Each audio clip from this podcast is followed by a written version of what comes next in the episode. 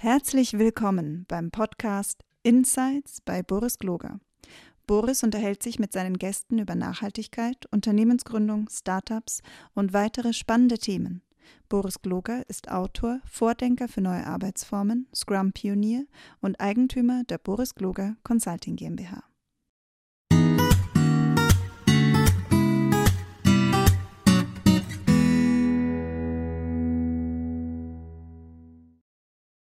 Hallo und herzlich willkommen. Ich bin Boris Kloge und herzlich willkommen an alle die, die uns wiedergefunden haben und wieder dabei sind. Ihr kennt den Conny schon, den hatte ich schon mal hier eingeladen, ein kontroverser Denker, der äh, einen eigenen Blog auch noch hat und äh, ganz viele Followers, die auch dazu geführt haben, dass diese Podcast äh, eine höhere Reichweite gekriegt hat, was ich super finde. Aber Conny, erstmal schön, dass du da bist. Ja, schön, dass ich hier sein darf. Ich, ich grüße dich. Willst du noch mal kurz für die, die dich noch nicht kennen, ganz kurz was zu dir sagen? Ja, ganz gerne. Ähm, Conny Detloff, mein Name. Ich werde jetzt äh, im nächsten Monat vielleicht 48 Jahre alt schon. Ich bin verheiratet, habe zwei Kids. Meine Tochter macht dieses Jahr Abitur, ist 18 Jahre alt. Mein Sohn ist 15 Jahre alt. Ich bin Mathematiker, bin 99 in die Wirtschaft gegangen, und habe so ein bisschen so zwei Standbeine. Alles, was sich so um künstliche Intelligenz rankt, klar, als Mathematiker, da habe ich auch meine Diplomarbeit geschrieben. Und mein zweites Standbein ist alles so ein bisschen, wie auch immer man das betiteln möchte, Organisationsdesign, Skalierung, Framework. Ich befasse mich halt damit, was sind beste Arbeitsmodelle, Zusammenarbeitsmodelle, damit Menschen ähm, sich einbringen können und zusammen Wert generieren können. Na, das ist so, so mein, auch die letzten Jahre mein Haupttätigkeitsfeld gewesen. Ähm, ja, und in dem, in dem Umfeld bin ich ja auch hauptsächlich bei BG unterwegs in verschiedenen Unternehmen. Genau. Genau, und bringst so ein bisschen was durcheinander in den einzelnen Läden. genau. Sag mal, Conny, wir wollten uns über Mindset unterhalten. Mhm. Da hast du ja die, die, These, man braucht über Mindset nicht reden. Ja, also nach dem Motto, ähm, wer darüber redet, hat keins. Mhm. Ähm, was ist aus deiner Meinung, äh, aus deiner Sicht Mindset? Worum geht's da? Was ist, äh, was ist vielleicht auch Agile Mindset, wenn es sowas überhaupt gibt? Was, was wird da, was ist da was ist aus deiner Richtung da, der, der Bohai, dieses, das Aufgeblusterte vielleicht auch? Ja, also ich will mal vielleicht mal anfangen mit was, was ich unter Mindset verstehe. Und dann, damit will ich auch automatisch gleich sagen, dass es für mich schon wichtig ist. Also Mindset ist grundsätzlich schon wichtig, aber vielleicht auch belegen, wo ich so ein bisschen eine verquere Richtung sehe in den letzten Jahren zu diesem Thema. Also was ist für mich Mindset? Unter Mindset verstehe ich Einstellungen, Haltungen von Menschen zu bestimmten Themen. Ähm, das sind so interne Strukturen, die, die jeder Mensch mit der Zeit in seinem Leben aufbaut, weil man durch bestimmte Handlungen, durch bestimmte Reaktionen, die man bekommt im Leben von anderen Menschen, eine gewisse Einstellung zu, zur Welt erfährt. So wie, wie, wie ich zum Beispiel auf Menschen gucke, denke ich eher, Menschen sind eher faul und böse oder glaube ich, dass Menschen erst einmal grundsätzlich gut sind? Das ist eine Art von Einstellung, die hat sich mit der Zeit, hat die sich gebildet. Ich bin eher auf der, auf der zweiten Ebene unterwegs. Ähm, und warum ist Mindset grundsätzlich so wichtig? Weil natürlich der Mindset eines bestimmten, eines Menschen bestimmt sein Verhalten auch mit. So, auch da bleibe ich beim Beispiel. Wenn, wenn ich beispielsweise glaube, Menschen sind grundsätzlich erstmal faul, wenn das meine Einstellung ist, dann habe ich eine gewisse Art von Führung, die ich entwickle. Ich gehe ganz anders mit Menschen um. Wenn ich aber glaube, Menschen sind eher gut, Menschen wollen sich einbringen, ähm, dann, dann würde ich ganz anders führen. Ich würde mit den Menschen ganz, ganz anders umgehen. Also deshalb glaube ich, Mindset ist super, super wichtig. Gerade auch in der jetzigen Zeit, wenn wir in vielen Unternehmen über Transformation reden. Wo glaube ich aber, ist, haben wir so einen kleinen Irrweg die letzten Jahre erfahren. Du hast gesagt, wenn man über Mindset redet, reden schon, aber wenn man versucht, direkt über Mindset Handlungen abzuleiten, wie beispielsweise, wenn man versucht, die Einstellung von Menschen direkt zu ändern, wenn man zu Menschen sagt, dein Mindset stimmt nicht. Habe ich auch oft erfahren. Ich war ja lange Führungskraft, wo ich häufig solche Sätze hören musste. An eurem Mindset müssen wir arbeiten. Ähm, da stimmt irgendetwas nicht. Ich glaube, mit, alleine mit so einem Satz ähm, betritt man schon mal eine Sackgasse. Ich glaube ganz, ganz fest daran, dass man eher an äußeren Strukturen arbeiten sollte, mit Menschen zusammen, dass man sich überlegen sollte, haben wir neue Prozesse, die wir etablieren könnten? Und die wir auch befolgen? Gibt es andere Regeln, die wir befolgen sollten? Und wenn Menschen dann handeln nach solchen neuen Regeln, die sie bislang nicht hatten, dann glaube ich, verändert sich automatisch die Einstellung zu bestimmten Themen. Die, also die, die, das kann man gar nicht verhindern. Das heißt also, ich bin eher dafür, dass man, dass man so Transformationen über indirektes Ändern von Mindsets antriggert, als dass man direkt Mindset zum Thema macht und immer so vor sich herträgt. Habe ich selber die ist Erfahrung. Dich, Entschuldigung, aber ist, ist für dich, ist für dich, sorry, da muss ich mal kurz ein, ist für dich Kultur und mein Mindset äh, synonym oder ist das, sind das zwei verschiedene Sachen? Es gehört schon irgendwie zusammen. Also Kultur ist so ein bisschen, ähm, man kann, also für mich so, wenn du sagst, Kultur ist das, was normal ist. Na, also das, das, das Schwierige bei Kultur, finde ich, bei Unternehmen ist, die merkst du erst dann, wenn du gegen Kultur handelst. Also wenn, wenn du im Unternehmen zum Beispiel bist und du handelst gegen, gegen Regeln, das können formale, aber auch informale Regeln sein. Ich hatte mal zum Ding, ich hatte, ich hatte damals, war schon ewig lange her, 2003, glaube ich, war das. Da war ich mal, da war ich Berater damals bei IBM. Da waren wir bei Audi und da hatten wir ein Meeting mit dem CFO. Da war ein riesengroßer langer Tisch und da gab es die informale Regel, die war nicht aufgeschrieben. Der eine Platz gehörte immer dem CFO. Das war quasi Teil der Kultur. Ich kannte da die Regel natürlich nicht. Ich habe mich natürlich genau auf diesen, auf diesen Sitz gesetzt. Und da habe ich natürlich sehr schnell gespürt, dass ich gegen die Kultur äh, verstoßen habe. Und dann habe ich, und erst dann habe ich gespürt, oh, das ist Kultur, das, das ist es. Also Kultur sind für mich irgendwie so formale und informale Regeln, Sachen, die man aufschreibt, also Sachen, nach denen Menschen handeln. Und dann bildet sich so eine Kultur aus. Und natürlich hat Mindset damit auch zu tun, weil ähm, wenn, wenn ich zum Beispiel in einem Unternehmen bin und meine Einstellung passt vielleicht nicht zu der Kultur, dann würde ich ja automatisch immer in meinem Verhalten gegen bestimmte Regeln verstoßen dieses Unternehmens. Das heißt, das muss schon irgendwie passfähig sein. Und dann wird bestimmt irgendwann das System Unternehmen sagen, Conny, ganz ehrlich, bist vielleicht ein dufter Typ, aber du verstößt immer irgendwie gegen unsere Kultur. Irgendwie passt das nicht. Irgendwie haut das nicht hin. Wir sollten uns mal darüber unterhalten, vielleicht, ob nicht ein anderes Unternehmen besser für dich geeignet wäre. Also Mindset bestimmt Verhalten, aber auch das Setting bestimmt ja auch Verhalten. Und ja. du glaubst, dass das Setting, wenn man das Setting ändert, sich Verhalten ändert und darüber verändert sich dann auch vielleicht, muss ja nicht, ist ja nicht gezwungen, ähm, das Mindset und die Haltung und die Einstellung. Das glaube ich auch. Also ich glaube, dass dass Menschen über, äh, viel über Erfahrung und Erleben lernen. Mhm. Und viel, viel unbewusst. Also jetzt rede ich rede jetzt nicht von Physik, ja, also keine Ahnung, äh, E gleich mc Quadrat und so. Mhm. Mhm. Ähm, das hat mit Verhalten wenig zu tun, das ist kognitives Wissen. Aber ähm, das Verhalten oder wie ich kann ich nur im Erleben verändern. Und deswegen hatte ich gestern auch einen wunderschönen äh, Podcast mit dem, äh, Tim Bartsch von der EWE, der Kulturcoach ist. Der hat, er hat auch sowas ähnliches hat gesagt, ja, Du musst in der Lage sein, eigentlich den anderen bege zu begeistern. Er nannte das absichtslose Flamme. Mhm. Also mal was ganz, eine völlig neue Begriffsbeschöpfung. Also musst quasi selber für dein, für dein Thema brennen, ähm, ohne aber den anderen quasi anstecken zu wollen, aber du willst ihn schon irgendwie mhm. identifizieren. Ne? Aber das, das, das bleibt aber immer beim anderen. Also deswegen der Satz, den du auch gerade gesagt hast, so nach dem Motto, ihr, ihr müsst mal an eurem Mindset arbeiten, ist ja eine Respektlosigkeit ohne Ende. Ja. ja, das, ja. das ist schon fast übergriffig eigentlich, weil was maß ich mir denn an, äh, dir zu sagen, dein Mindset ist verkehrt? Das ist Wahnsinn. Zumal, zumal das ein, also ich kann mein Mindset noch nicht mal sehen. Also ich, ich, ich weiß gar nicht, was mein Mindset ist. Wie soll ich dann überhaupt über einen anderen Menschen urteilen, dass, das mein, dass dieses Mindset, was auch immer das ist, Einstellung nicht stimmt? Also ich sehe das Ding gar nicht. Aber du hast, das, das musst du aber nochmal erklären. Wieso kann ich mein eigenes Mindset nicht sehen? Jetzt kommt der, jetzt kommt der, der, der äh, kritische Rationalist hier. Nee, nicht, nein, Quatsch. Der Konstruktivist. Konstruktivist, der Konstruktivist kommt jetzt wieder ja, raus. Das sind, das, ich glaube ich, ich glaub so an zwei Welten, also das mag jetzt ein bisschen krass klingen, was ich sage, aber vielleicht ein bisschen ausgeholt. Ich glaube, es gibt so zwei, also mindestens zwei Welten in einem jeden Menschen. Einmal so diese Gefühlswelt und dann diese logische Welt. Und die haben relativ wenig Verbindung zueinander. Immer dann, wenn ich meine Gefühle erklären sollte, also wenn jemand zum Beispiel fragt, wenn meine Frau mich fragt, warum liebst du mich, Conny? Ähm, mit dieser Frage fange ich ja an zu denken und ich versuche logische Argumente zu finden, warum ich sie liebe. Das, das ist die andere Welt. eigentlich müsste ich sagen, du ganz ehrlich, kann ich dir nicht beantworten.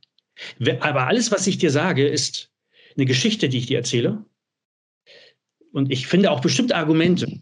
Aber ob das wirklich der Grund ist, warum ich dich wirklich liebe, keine Ahnung. Deshalb, ich weiß das gar nicht. Deshalb glaube ich ganz fest daran, dass äh, ich habe bestimmte Gefühle oder alle meine Gefühle, die habe ich, aber warum ich diese habe, ganz genau weiß ich das nicht. Ich kann es vermuten, ich kann es erahnen, aber ich komme damit Logik nicht ran. Weil immer dann, wenn ich nachdenke, bin ich auf der logischen Ebene, im anderen System unterwegs. Ähm, trotzdem machen wir das. Trotzdem ähm, würde meine Frau sich nicht mit der Antwort abspeisen lassen, du, ich habe, ich weiß es nicht. Die wird, die wird mich wahrscheinlich, äh, die wird mich wahrscheinlich irgendwann davonjagen. Also, also ist das, gehört das zu unserer Sozialisierung dazu, dass wir versuchen, Argumente dafür zu finden. Und ähnliches mit meinem Mindset auch. Meine Einstellung zum Leben, die hat sich ganz fest mit Tag eins meines Lebens hat die sich aufgebaut durch positive, durch negative Erfahrungen, die ich erlebt habe. Und dann habe ich so eine bestimmte, in mir sind so interne Strukturen, so die konditionieren mein Denken, mein Handeln irgendwie zur Welt. Und ähm, warum ich die habe und was das genau ist, kann ich auch nur vermuten, aber genau steige ich da nicht hinter. Ich weiß nur, dass mein Verhalten, das, was andere Menschen auch beobachten können und das, was ich beobachten kann, ähm, wie ich mit anderen Menschen umgehe, die Ursache dafür liegt auch unter anderem in meinem Mindset begründet. Aber wenn ich sage, greif das mal, wo ist das, dieses komische Mindset? Keine Ahnung, da würde ich wahrscheinlich ins Leere greifen. Und Würdest warum? du sagen, dass dann, dass, also, dass das Fortführen, diesen Gedanken fortführen, dass man es so gut wie nicht, nicht greifen kann, ist ja eine Form von Implicit Knowledge, hätte das der Nunaka ge äh, genannt. Ne? Mhm. Äh, ich kann trotzdem wissen, dass ich meine Frau liebe. Ich kann es mhm. möglicherweise nicht begründen, mhm.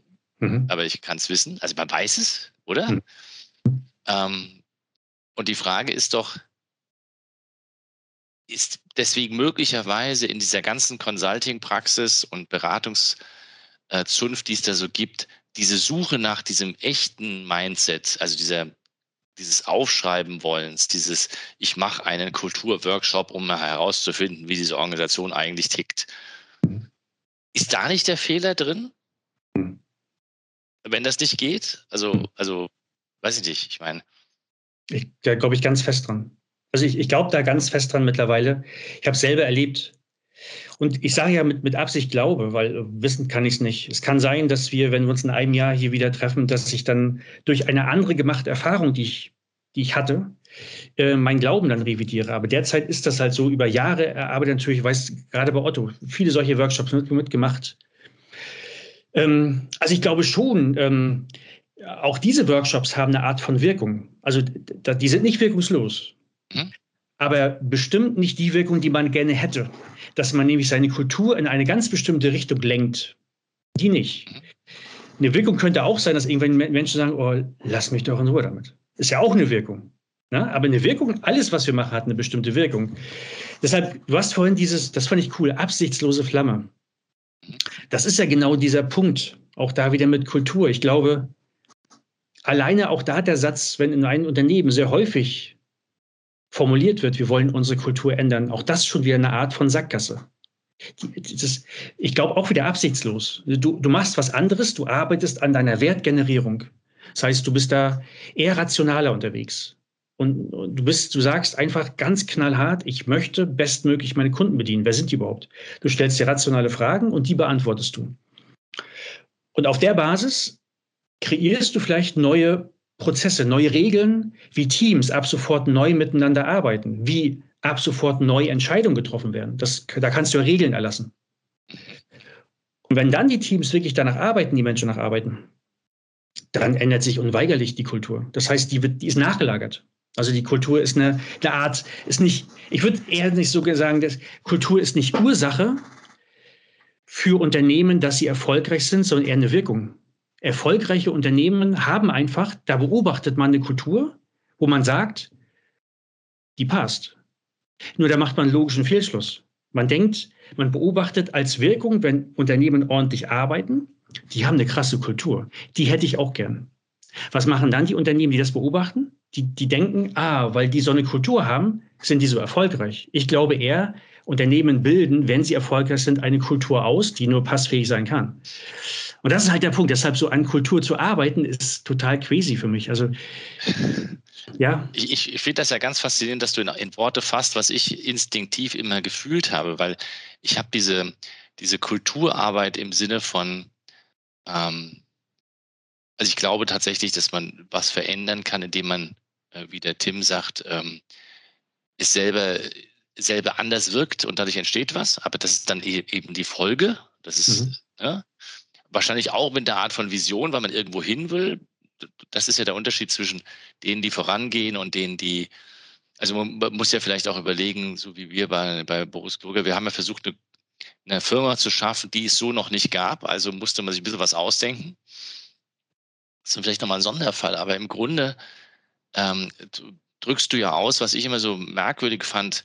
Ich wollte nie an der Kultur einer Organisation arbeiten, ich wollte die erfolgreicher machen. Was mhm. immer ich mehr als unter Erfolg versprochen habe, ne? Schnelleres Projekt oder zufriedenere Mitarbeiter oder äh, vielleicht auch weniger Geld fürs Projekt ausgeben oder einfach, weiß ich nicht, besseren Service bieten, was auch immer es gewesen ist.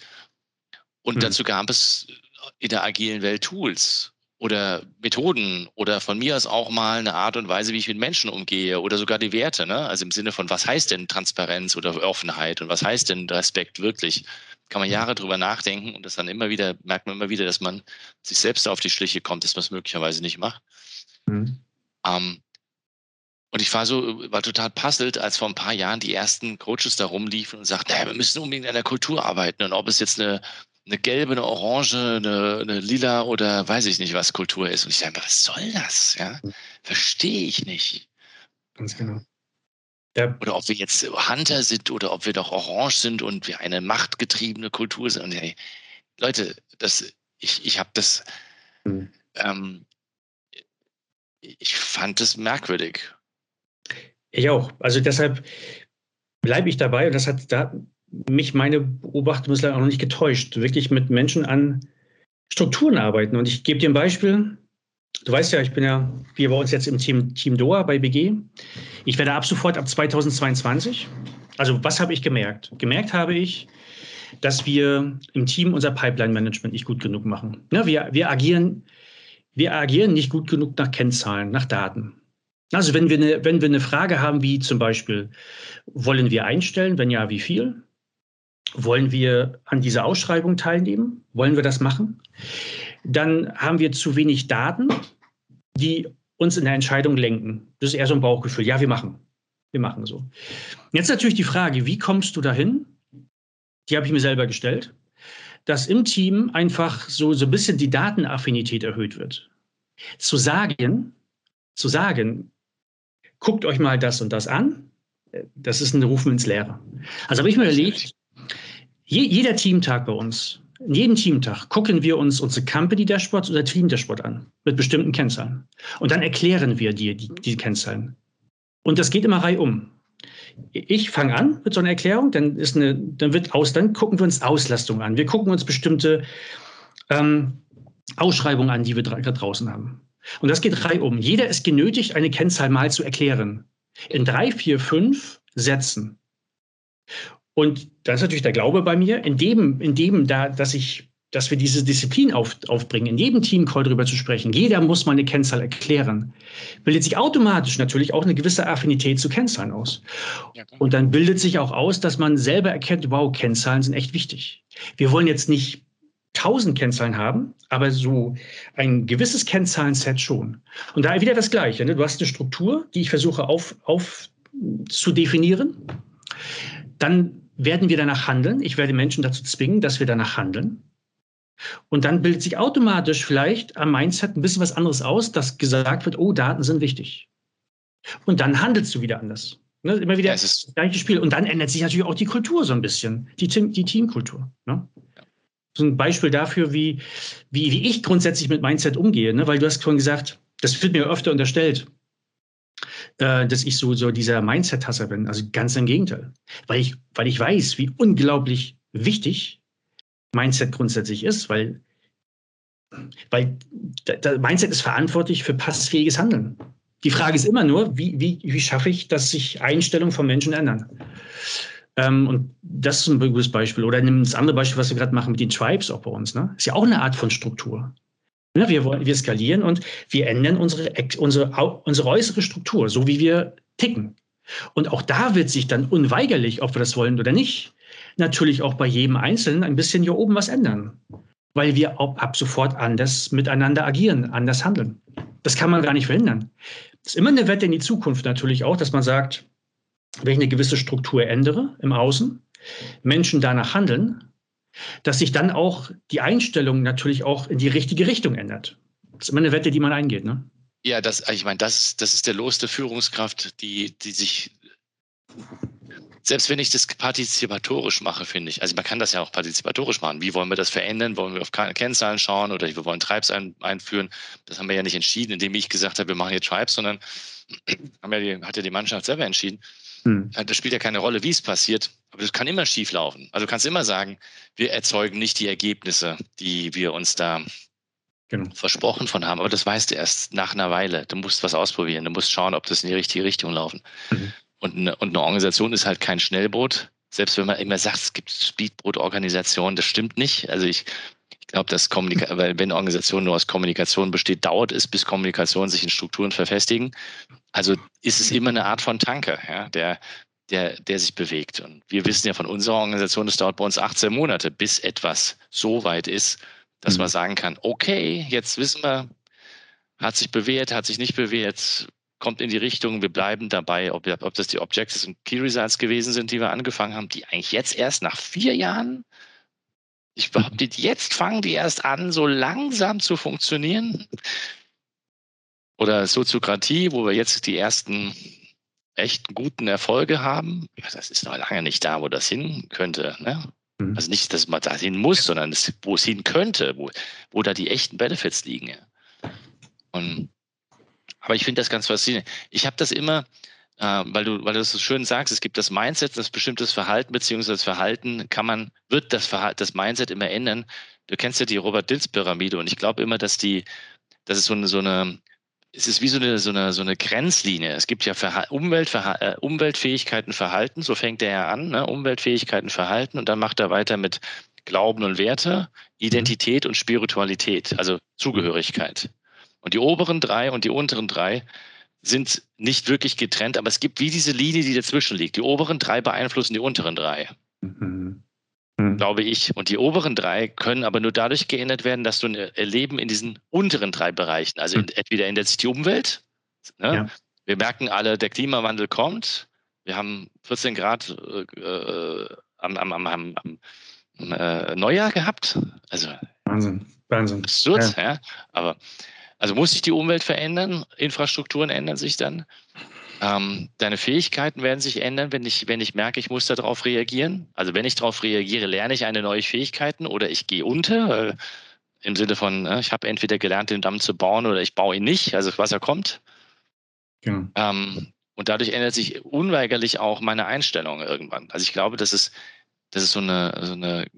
So eine Kraft der Realität ins Mindset hineingibt. Außer es gibt die totalen Leugner. Die wird es immer geben.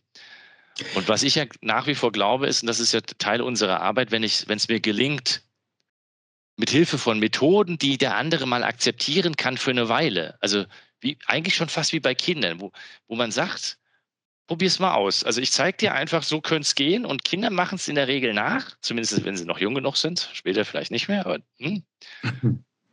ähm, dann erfahren die, dass es möglicherweise nützlich ist und dann wird sich was ändern. Genau, das ist der Punkt. Und da sind wir auch dann bei Methoden. Auch das wird mir häufig nachgesagt. Ich so Methoden hast aber nicht. So, gar nicht. Überhaupt nicht. Nur mit, der, mit, mit dem Einsatz einer bestimmten Intention. Wenn es dann so ein, zum Cargo-Kult wird, das ist natürlich schwierig dann. Ne? Also, ja. und, und ich sollte wenigstens mal eine Idee haben, wenn ich Initiator einer Methode bin. Ähm, ich frage immer so schön, in, welchem Kontext ist diese Methode entstanden? wer hat sie erfunden und welches Problem wollte er damit lösen? Ich fand ja bei dir, du kennst dich aus, aus der, die SBF, weiß ich, wirst du bestimmt nicht mehr wissen, aber da hast du, habe ich eins von dir mitgenommen und das fand ich echt genial. Das habe ich vorher so nicht gesehen. Das ist nämlich diese Reflexion auf den PDCA-Zyklus, dass du gesagt hast, jede Methode, die, die man irgendwo hat, kann man mappen auf den PDCA-Zyklus. Da heißen zwar nur die Phasen der Methode anders. Du hast, glaube ich, bei Design Thinking das äh, nachvollzogen. Ja. Heißen die Phasen anders, aber eigentlich, du kannst immer mappen P, D, C, A. Weil so, so stiefeln wir auch durch die Welt. So lernen wir und so sind auch die Methoden. Das heißt, die haben schon einen Sinn, diese Methoden. Und wenn ich sie dann halt, ja, vielleicht in einer ersten Phase einfach mal anwende und noch nicht so richtig weiß, wo es hinführt, aber trotzdem diszipliniert bin und sie anwende, dann ist schon die Hoffnung da, dass man irgendetwas spürt, wo man sagt, wow, das ist wohl gut. Und dann soll ich sie auch wohl weiterführen. Ne? Und das ist die Idee. Also deshalb ja, Methoden schon, aber dann auch mit einem gewissen Bewusstsein dahinter. Was, warum diese Methode und wofür sie gut ist. Und nicht einfach nur machen, um sie zu machen. Ne? Ja, dann lernt man es ja nicht. Ich habe das früher immer verglichen mit dem Unterschied, und das ist jetzt wieder böse und bitte tut mir, also ihr könnt mir jetzt wieder E-Mails schreiben und sagen, Boris, du bist ein, keine Ahnung, Chauvinist, aber der, das fand ich, als, als Jugendlicher fand ich, das war immer der Unterschied zwischen Realschule und Gymnasium. In der Realschule kriegst du erklärt, mach deinen Dreisatz folgendermaßen, Ende egal, ich erkläre dir nicht warum. Mhm. Und dann müssen die Kids das auswendig lernen und verstehen nie, warum das jetzt so ist. Ja? Mhm. Und wenn du es halt vergisst, warum du was auswendig gelernt hast, dann weißt du nicht, wie du daherkommst. Und im mhm. Gymnasium haben sie sich die Mühe gemacht, uns das die halbe Stunde sich die Mühe gemacht, zu sagen, ey, also guck mal, folgendermaßen, hat was damit zu tun. Ist nicht so, und dann konntest du dir das wieder herleiten, ja. Und ich glaube, dass das kein großer intellektuelles Problem ist, sondern dass man den einen das einfach nicht erklärt. Richtig. Und den anderen eben nicht. Also dieses Stückchen, ich nenne das in meinem neuen Buch Bewusstseinsbildung. Ich glaube, dass Firmen diesen, diesen ähm, den, den Auftrag haben, diese Bewusstseinsbildung zu fördern, ja. Also mhm. wirklich zu sagen, warum machen wir das? Also nicht im Sinne von, du machst das, um das zu machen. Du, dieser Prozess ist nicht, weil wir den haben. Ja, wir haben den. Und dann erkläre ich dir, warum wir den haben. Und dann können wir den auch wieder challengen. Aber jetzt, bevor du ihn challengest, probieren aus. Also dieses berühmte Schuhari mit der ja. Methode. Ne? Weil es könnte sein, dass der Prozess ziemlich gut funktioniert, wenn du ihn mal ausprobierst. Und wenn wir dann merken, es geht nicht, ja, dann können wir es ja immer noch ändern.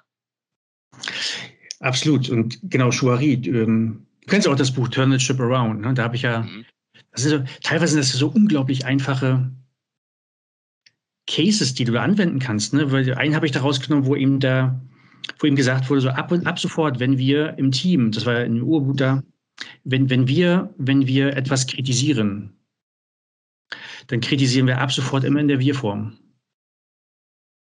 Und wo man sagt, pff, man sagt nicht mehr, der hat das gemacht, sondern wir haben das gemacht. Kann man jetzt sagen, krass. Und dann, das, das wirkt erstmal auf den ersten Blick natürlich, ja, so what? Was, was macht das aus?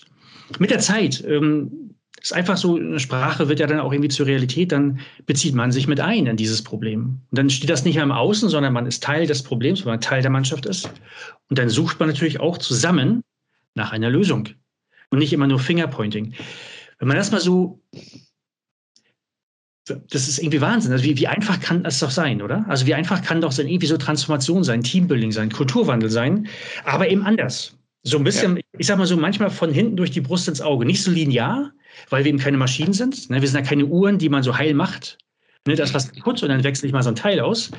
So funktionieren wir nicht. Das heißt, wir funktionieren immer so ein Stückchen anders irgendwie, so ein bisschen indirekt. Und dann passiert da was. Und das finde ich halt so faszinierend, auch solche Beispiele zu sehen, die nun wirklich funktioniert haben. Da kann man nicht sagen, die stimmt nicht. Doch, das hat funktioniert.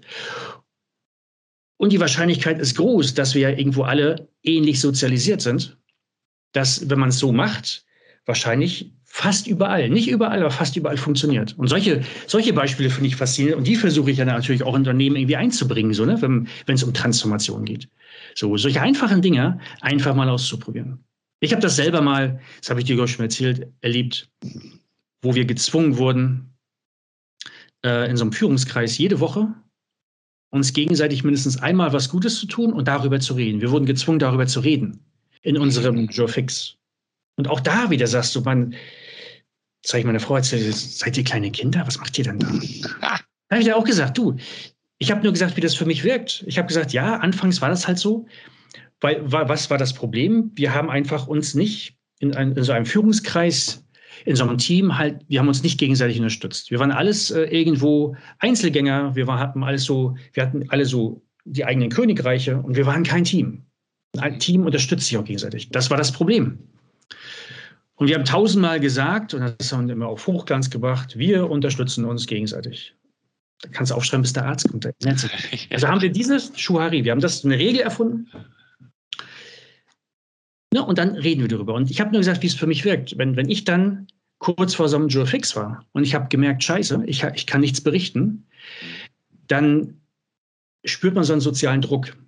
Mhm. Wenn alle anderen was berichten und ich bin der Einzige, dann sage ich, ah, scheiße, Mist. So, also sagst du beim nächsten Mal definitiv, dann agierst du wie eine Maschine. Und wenn ich einem anderen nur einen Apfel reiche, ist egal, ich habe erstmal was Gutes getan. Aber irgendwann, das habe ich selber gemerkt, irgendwann brauchst du diese Methode nicht mehr, weil durch Handeln hat sich hier oben was verändert und du agierst ganz anders im Team. Du machst das automatisch. Du brauchst dann irgendwann diese Regeln nicht mehr und du brauchst irgendwann auch nicht mehr darüber reden, weil du im Team anders agierst. Auch das ist eine Art von Chouari. Und das ist so die ich immer wieder hochhole, wenn, wenn mir entgegengehalten wird, ich bin so ein Methodenhasser. Wie gesagt, nie, ganz ehrlich, weil ich habe schon positive Erfahrungen damit gemacht. Aber wie gesagt, immer im richtigen Setting.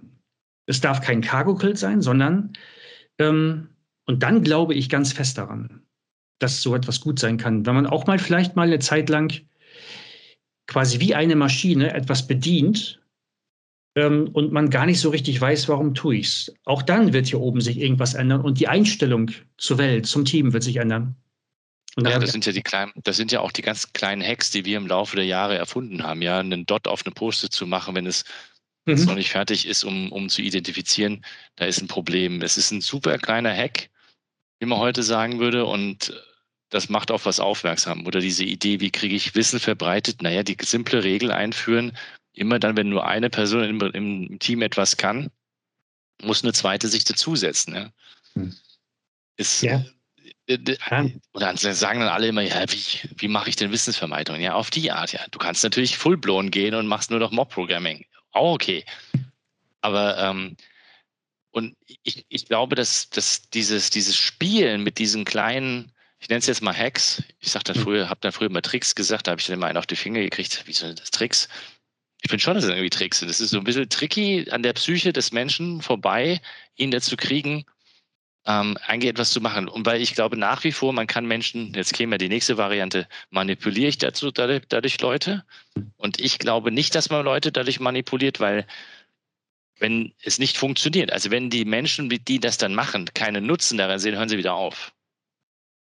Ja, genau. Ja, also es, ich glaube, dass der, der, der Mechanismus ist, wenn ich mal Schuh, ne, also äh, Zaun streichen oder was war das mhm. andere beim, beim Karate Kid? Mhm. Wenn ich das einfach gemacht habe und ich merke zwei Minuten später also, oder einen Tag später, das hat mir was gebracht, mhm. dann höre ich nicht mehr auf damit. Mhm. Absolut, ja. Ja, das ist ähm, faszinierend. Das, das war hier, ähm, das sind solche, solche Geschichten. Ich kann mal, ich, hab, ich war mal Fußballtrainer von so kleinen Jungs. Ne? Und da hast du auch so was ähnliches, wenn du, wenn du jetzt hier Sachen einübst, ähm, Schusstraining zum Beispiel, ne? wo, wo man wirklich haargenau auf, auf viele, viele Sachen an, äh, ähm, achtet. Körperhaltung, Körperspannung. Und das habe ich, bis der Arzt kommt, trainieren lassen. Und da haben die immer so Fußhaltung. Ne? Also immer nur entweder, wurde sich entweder gegen die Wand oder sich zugepasst. Wirklich ganz stupide und auf, auf jede Kleinigkeit geachtet. Körperspannung und so weiter. Und irgendwann, äh, das kannst du aber bei, bei denen, die waren ganz klein, die waren erste, zweite Klasse. Und da merkst du auch, irgendwann äh, übt sich so ein Mechanismus im Körper ein, dass sie irgendwann, das war Schuh, und irgendwann brauchen und irgendwann können sie das einfach. Und zwar aus dem Affekt heraus, aus der Situation heraus, und zwar ganz schnell. Und dann kommen die Pässe auch an. Und das sind aber sowieso was einübt. Deshalb war ja das Faszinierende mal, da kommen wir jetzt ein bisschen zum Talent und zum, wo ich natürlich, da wurde sie dann mal gefragt, was eigentlich seinen Erfolg ausgemacht hat. Also ist es Talent oder ist es Üben?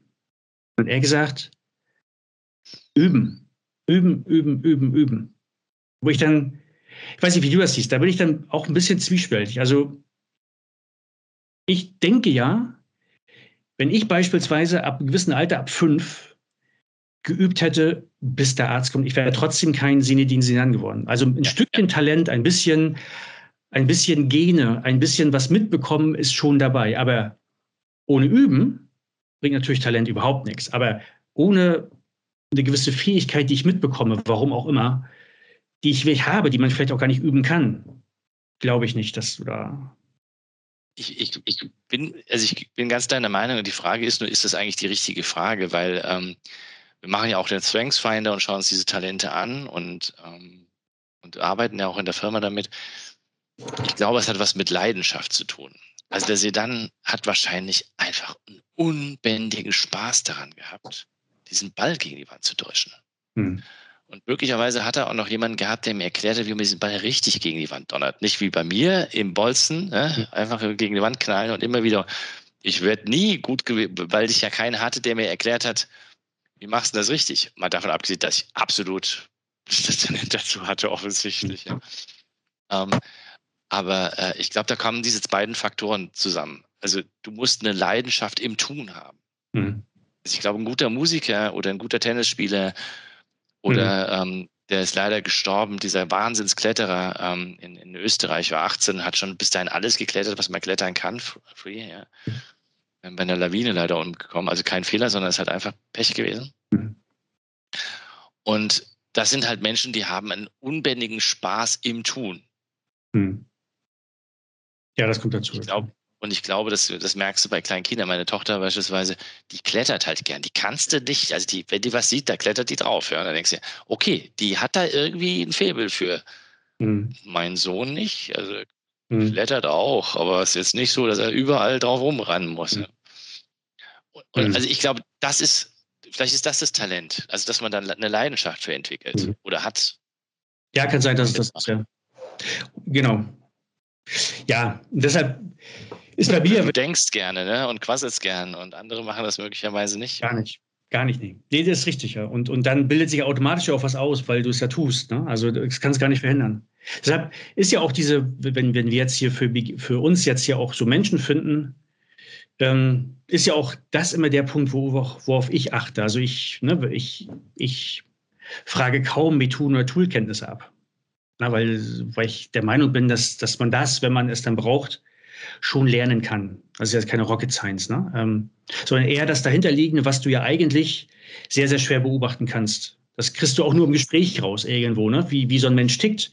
Ähm, ob der wirklich leidenschaftlich ist, wie der an Probleme rangeht. Ne? Also der muss das Problem nicht lösen, aber wie denkt er? Also wie geht er vor? Welche, welche Schritte durchläuft er? Ne? Was hinterfragt er?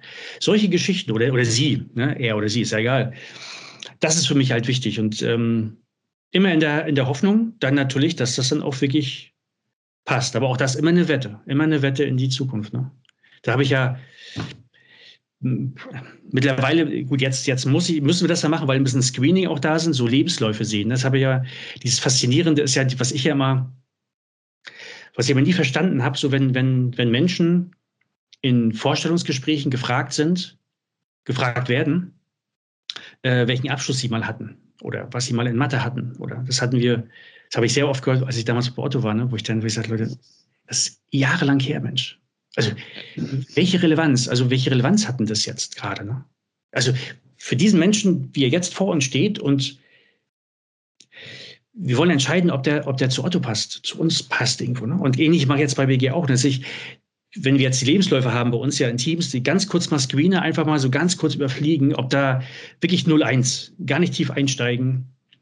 Ähm, nur mal ganz kurz, wo, wo war dieser Mensch mal und, und dann, ja klar, den Aufwand spendieren, diesen Menschen kennenzulernen, weil man was verpassen könnte. Das wird dir der Lebenslauf nie sagen. Auch die Zeugnisse werden dir das nicht sagen, weil so, so komplex können die gar nicht geschrieben sein, als dass sie diesen Menschen wirklich abbilden könnten. Ne? Also es ja, gibt einen Ausschuss und dann einfach diesen Aufwand spendieren, ne, diese Stunde spendieren, die Menschen kennenzulernen, weil mit jeder nicht spendierten Stunde kann man echt etwas verpasst haben. Einen Menschen, ja. der einen vorangebracht voranbringen könnte. Ne? So, so, so gehe ich daran, so gehen wir da im Team ran jetzt auch. Ne? Vor, vor allem mit 2022, vor, vor allem, weil wir erwachsen wollen.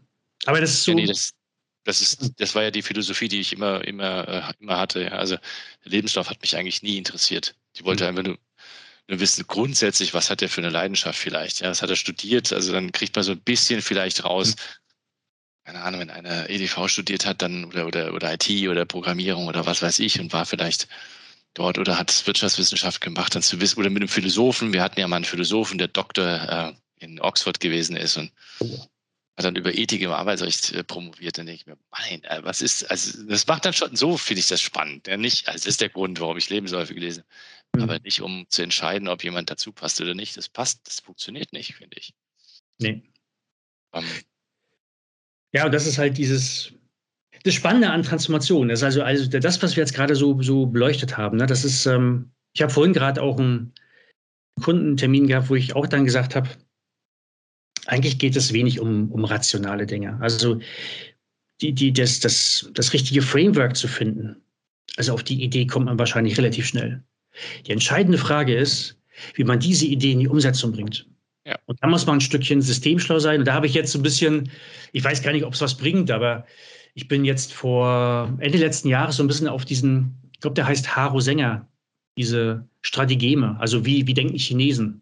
So ein bisschen System ah, okay. sein, so ein bisschen trickreich zu sein. Ähm, das ist ja, da habe ich mich mal ein bisschen auch so ein bisschen belesen und das ist ja in der westlichen Welt, du hast vorhin ja auch so von trickreich gesprochen, ein bisschen verpönt. So, mhm. weil es heißt immer, da, da vermutet man immer, man will Menschen hintergehen, hinters Licht führen. So, ne? Man will sie bescheißen. Und so denken die Chinesen halt gar nicht. Die, die für die Chinesen ist das eine Art von Systemschleue, ähm, die anwenden diese 36 Strategeme, trickreich zu sein. Ne? Ähm, die denken ganz anders drüber. Das ist auch eine Art von Mindset. Ne? Wie, wie denke ich über solche Geschichten, wenn ich sage, dass da ist irgendwas, ist verpönt, ist nicht gut, dann macht man das nicht. Die Chinesen denken anders drüber, also machen die das. Also sind die auch so in Verhandlungen oder auch im, im langfristigen Denken ganz anders unterwegs als wir in der westlichen Gesellschaft. Das Buch habe ich gerade, 36 Strategien, arbeite ich gerade mal durch. Lese ich gerade, um, um da auch für mich so einige Sachen rauszuziehen, die man natürlich im Rahmen von Transformationen äh, anwenden kann, ne? ähm, ohne dass man Menschen hintergeht. Aber man muss schon ein bisschen systemschlau sein, um so ein System zu ändern. Weil sonst kriegt man es nicht außer, außer Starre raus. Und das ist ja da, da würde ich dich als Konstruktivist gerne noch mal ein bisschen was fragen, weil vielleicht kannst du das ähm, ganz gut erklären, ähm, was mir manchmal tatsächlich auch noch schwerfällt, obwohl ich es immer wieder versuche. Wir sagen ja, Organisationen bestehen aus Kommunikation. Das sind eigentlich Systeme aus Kommunikation. Und dann kommt immer sofort die gleiche Frage, ja, wo sind die Menschen? Und ich sage dann immer, nee, die Menschen sind die Ankerpunkte der Kommunikation und interpretieren halt und nehmen wahr und sind quasi Inputgeber in dieses System. Das ist so immer meine, meine, das reicht aber denen meistens nicht. Merke ich bei Bootcamp oder auch bei der, bei diesen, bei den Gesprächen, die wir dann darüber immer wieder haben. Wie würdest du es erklären? Also, wie kriege ich den, also, weil du hast ja auch gerade gesagt, auf der einen Seite will ich das System mithilfe vielleicht dieser Strategeme ein bisschen systemschlau verbiegen und damit die Strukturen ändern, also die Kommunikationsstrukturen ändern, damit sich Menschen in diesen Strukturen anders verhalten können. Das ist ja das Ziel eigentlich. Ja. Hm. Spannenderweise sind jetzt doch wieder die Menschen drin. Ist es ja. merkwürdig eigentlich? Und ich finde, es gibt keine Auflösung zwischen beim Luhmann. Also das hat er nie wirklich.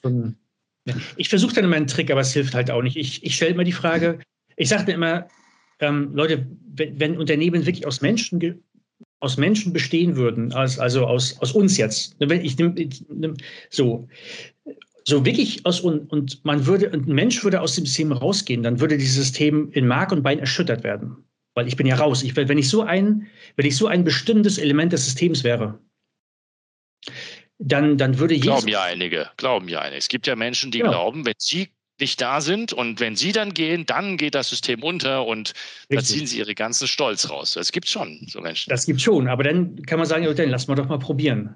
Ob denn wirklich das, nimm eine Fußballmannschaft, nimm, nimm, nimm unsere Boris Gloger, ne, das, das, also da kann ein Mensch rausgehen, trotzdem wird es die Firma ja weitergeben. So, also kann es ja, kann es ja nicht so sein, dass, dass ein System, ein Unternehmen, ein, ein, eine Fußballmannschaft, ein, ein Team, ein Verein aus Menschen besteht. Weil sonst würde das nicht funktionieren. Sonst wäre das viel zu an, anfällig gegen Wechsel. Das wird nicht funktionieren. So. Und dann sagen natürlich viele, ja, und das ist keine 0-1-Betrachtung, sagen natürlich viele, ja, aber Menschen sind doch schon wichtig. Ich sage, ja, klar. Es, also, damit wird ja nicht gesagt, dass Menschen, dass du Menschen rausziehen könntest. Ja, weil ohne Menschen ja keine Kommunikation. Mhm. Aber ich dann sage dann so schön, dass entweder Kontext oder Menschen sind Umwelt dann oder Kontext, weil das merkt man natürlich dann auch schon. Es ist unterschiedlich, es ist schon ein Unterschied zu, zu erkennen, welcher Mensch kommuniziert gerade. Also haben Menschen ja schon Einfluss auf Kommunikation, aber das ist nicht gleichbedeutend, dass so ein, so ein Unternehmen aus Menschen besteht. Na? Was, was mir immer noch jetzt, äh, Entschuldigung, mach weiter. Nicht. Aber auch das hilft manchmal nicht. Weil nee, was, was, was ich immer noch ganz dazu hinzufügen würde, ich würde glauben, ich sage, wie, wie passen die Skills dazu? Und ich glaube, dass Systeme über die Skills der Mitarbeiter lernen. Weil eine Sache finde ich nämlich ganz faszinierend. Wir wollen Systeme aus Kommunikation steuern, aber diese, diese, die Kommunikation an sich kann keine Skills erwerben. Mhm, das ist richtig. Ja, ja, ja. Ne? Also, also können Systeme nur dadurch lernen, was an. Input über die mhm. Umwelt kommt. Und wenn die Umwelt die Menschen sind, dann wird ein System dadurch befähigt, dass die Menschen Skills erwerben. Also muss die Organisation sich eigentlich darum kümmern, wenn die Organisation lernen will, mhm. also wenn, angenommen, die Menschen wären die, die ich stelle mir das immer so vor, dass als wäre eine Organisation wie so ein großer Wal, der lebt für sich selber, der hat eine, der hat eine, der will selber und der nutzt die Putzerfische. Mhm. Mhm. Ne, die Menschen, um zu wachsen. Also wenn das System wächst will, muss ja. es eigentlich muss es eigentlich äh, äh, antriggern, dass die Putzerfische, die Menschen, mehr lernen. Sonst kann es nicht lernen. Das ist ein auch gutes Bild, ja. Aber es ist ja schon so mit Luhmann, dass deshalb, ich habe ja mal gesagt, ähm, so wirklich Systemtheorie ist relativ schlecht anschlussfähig an, an herkömmliche Kommunikation, ne? weil, ja.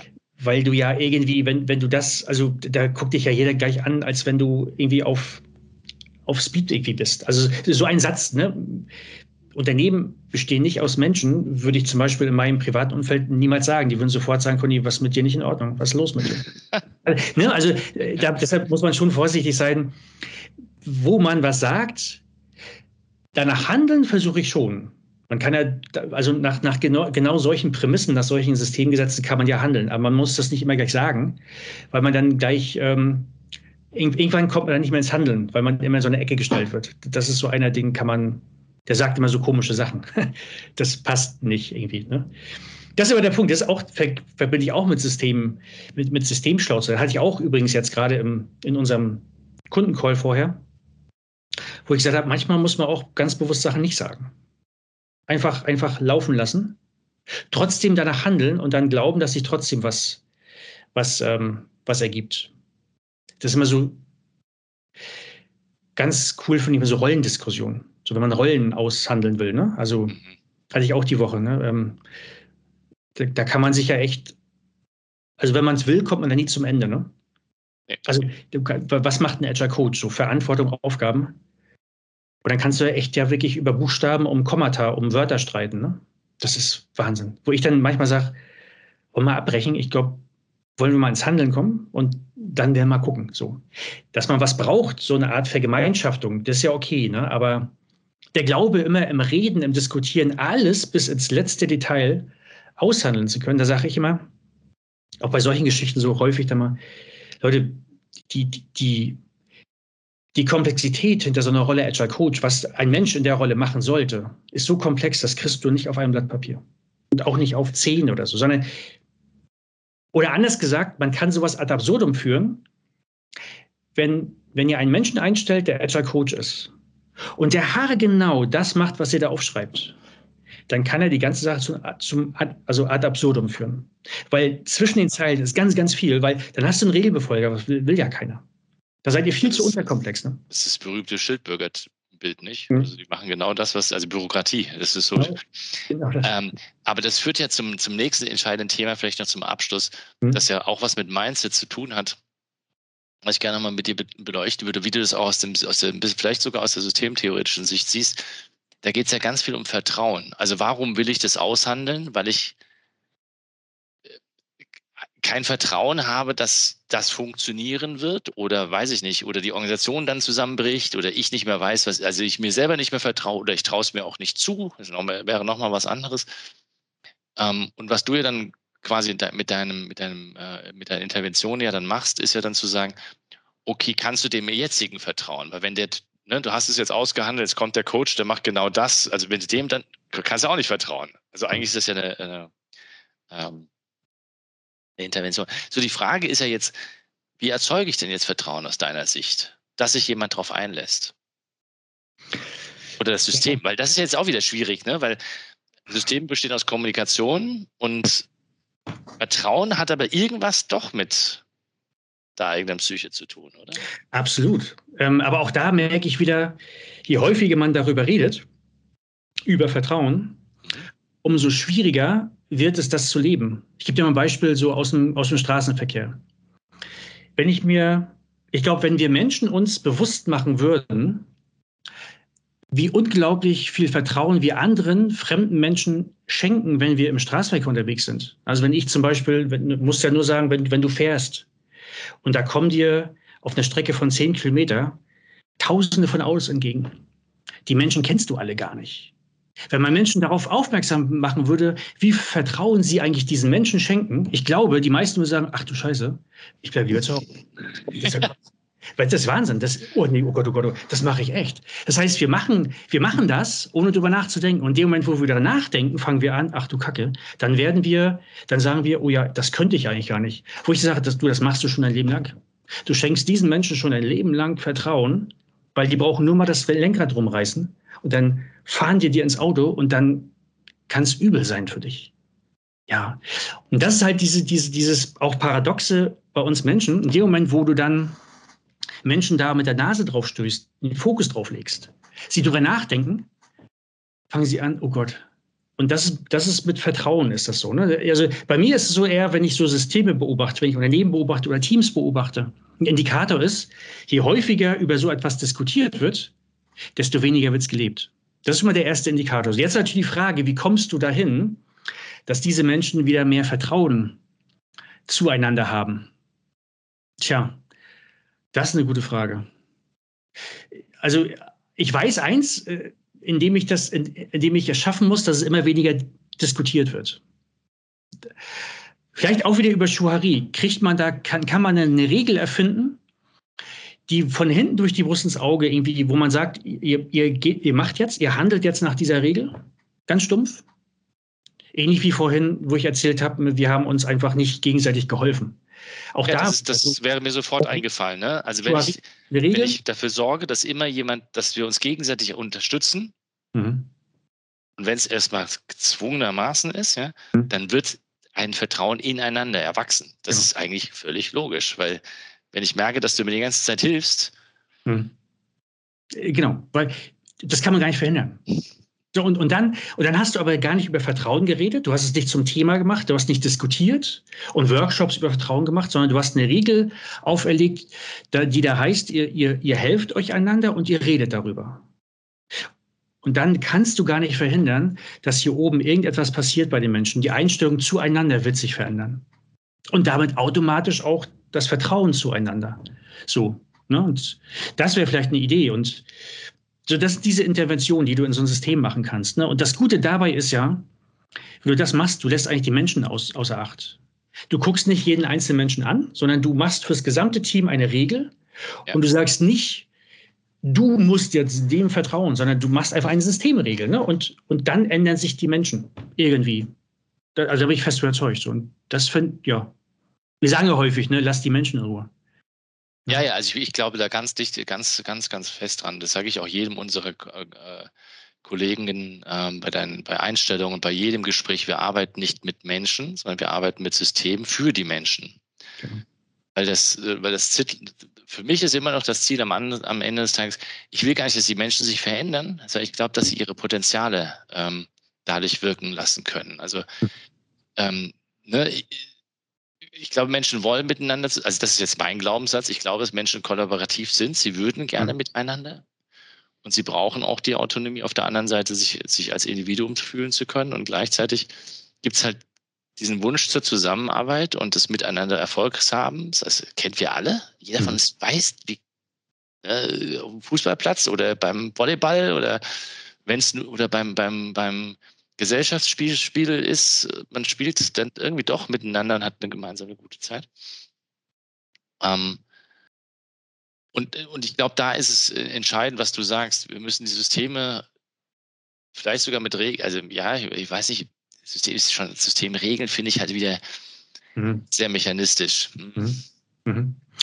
Nicht, nicht Aber es ist schon sowas, ja. Das ist, stimmt schon, es sind Regeln. Genau. Genau, auch da wieder dann, ne? Du kannst ja, das ist ja immer dieses, ne, ist immer eine Balance. Du kannst immer, wenn du den, wenn du das zu überfrachtest, dann hast du wieder ein maschinelles System, dann, dann hast du wieder eine Uhr. Ne? Immer so ja. punktuell mal, so best in bestimmten Kontexten mal so eine Regel einführen. Und Chouari heißt, sagt ja auch, wenn, so lernen wir ja irgendwie, irgendwann brauchst du die Regel nicht mehr, dann, dann ist sie ja. wieder entfernt. So, dann ist auch gut. Aber du hast sie ganz kurz mal gebraucht für einen bestimmten Zeitraum, um um einfach im System was zu verändern. Ja? Also das ist für mich so Transformation, wie man, wie man Unternehmen transformieren könnte. Also über, über solche Mechanismen. Und ja, und das macht Spaß vor allem. Das macht dann Spaß, wenn man das, wenn man auch sieht, dass, dass das irgendwie funktioniert. Und also ich habe es an der, also ich habe selber schon mitgemacht, selber, wo ich Teil des Systems war. Und ich glaube ganz fest daran, dass es eigentlich nur so geht. Alles andere ist Was? schwierig. Du hast schon ganz viele Stories erzählt zum Abschluss, aber hast du noch eine, eine Story oder einen, man soll ja Leuten keine Tipps geben, aber einen Tipp, wie sie sowas ausprobieren können, wenn sie irgendein Thema haben? Also wie, wie, wie man mhm. äh, bleiben wir ruhig bei dem Thema, das wir hatten. Mindset. Ähm, wollten es ja nicht verändern, aber wir wollten zumindest es beeinflussen. Also wie man Mindset beeinflussen kann. Hast du noch einen Tipp? Neben all denen? Ja, mit Tipps ist immer schwierig, ne? aber was mir immer wichtig ist, dass äh, wenn ich Menschen zuhöre und man hat den Eindruck, man kommt irgendwie nicht zusammen. Ja? Ähm, ja, was, was ich immer versuche dann, das war jetzt auch original diese Woche in der Rollendiskussion so, wenn wir über Begrifflichkeiten streiten, wie zum Beispiel verantwortlich. Ist jetzt der Agile Coach verantwortlich für Strukturen? Und dann gab es Ja, Nein, Ja, Nein, Ja, Nein. Never ending. So. Da habe ich dann einfach nur gesagt, ihr, ihr nutzt äh, einen gleichen Begriff verantwortlich. Habt ihr, wisst, seid ihr euch sicher, dass ihr auch die gleiche Bedeutung dahinter legt? Ähm, da, habe ich gesagt, ich glaube nicht. Da habe ich dann gesagt, okay, dann, dann arbeitet doch mal mit Use Cases. Stellt euch doch mal folgende Sache vor. Dieser Agile Coach geht dann zum Vorstand und eine Art von Struktur ist ja ein Meeting. Und der Agile Coach sagt zum Vorstand, wir brauchen dieses Meeting. Und du musst dabei sein. So, und wenn der Vorstand sagt, nö, was passiert dann? Wer gewinnt dann? Kann der Agile Coach sich gegen den Vorstand durchsetzen, auch wenn er das nicht will?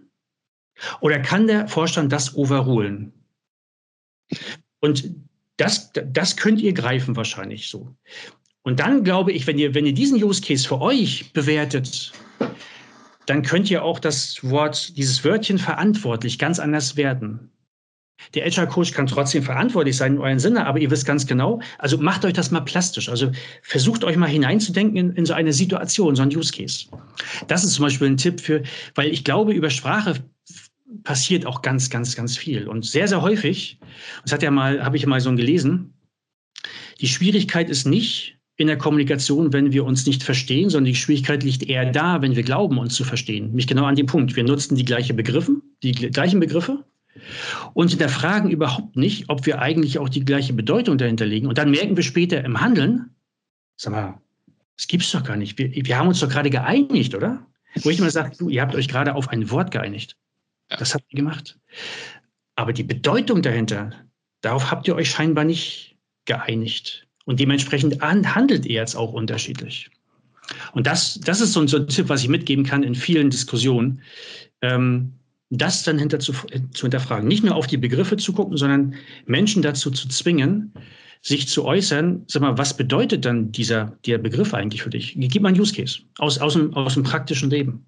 Konkret machen. Ich glaube, das ist der Schlüssel. Ne? Also nicht über irgendwelche imaginierten Möglichkeiten zu reden, sondern so haben wir im philosophischen Seminar auch gearbeitet, dass wir nicht gesagt haben, wie darfst du handeln? Und jetzt kannst du dir alles einfallen, sondern wie kannst du in der Situation handeln und darüber seine eigene Ethik entwickeln und, und zu sagen, hier, genau. ich würde so handeln, du würdest so handeln, aber man, man bekommt auf die Art ein, ein gemeinsames Verständnis und weiß dann trotzdem nicht, und das ist ja das Faszinierende am Konstruktivismus, und weiß ich immer noch nicht, ob der andere dasselbe verstanden hat wie ich, aber wir haben zumindest eine Kenntnis darüber gewonnen, dass wir über einen ähnlichen Fall sprechen. Genau, genau. Also man, kann, man, kann, man kann sich da annähern. Wir haben jemand wirklich versucht, werde konkret. Bleib nicht so mystisch und so, sondern such dir einen konkreten Fall aus und dann sage mal, wie würdest du handeln? Und dann sagst du mal, wie würdest du handeln? Dann habt ihr eine, ungefähr eine Idee, ob ihr ähnlich handeln würdet. Und wenn nicht, dann diskutiert es aus. Warum? Ja. Tausend Dank. Sehr gerne. Zeit, lieber Conny. Sehr gerne. Hat Spaß gemacht. Dann schicke ich dich zurück zum Kunden. Zum Kunden, genau. das mache ich. Danke dir. Lass es dir gut gehen. Ciao. Danke, Benno. Danke. Diese und weitere Podcast-Folgen findest du auf Spotify, Apple Podcasts, YouTube und natürlich auf der Website www.insights bei borisgloger.com. Boris Gloger Consulting ist deine agile Strategieberatung. Besuch uns auf der Website www.borisgloger.com.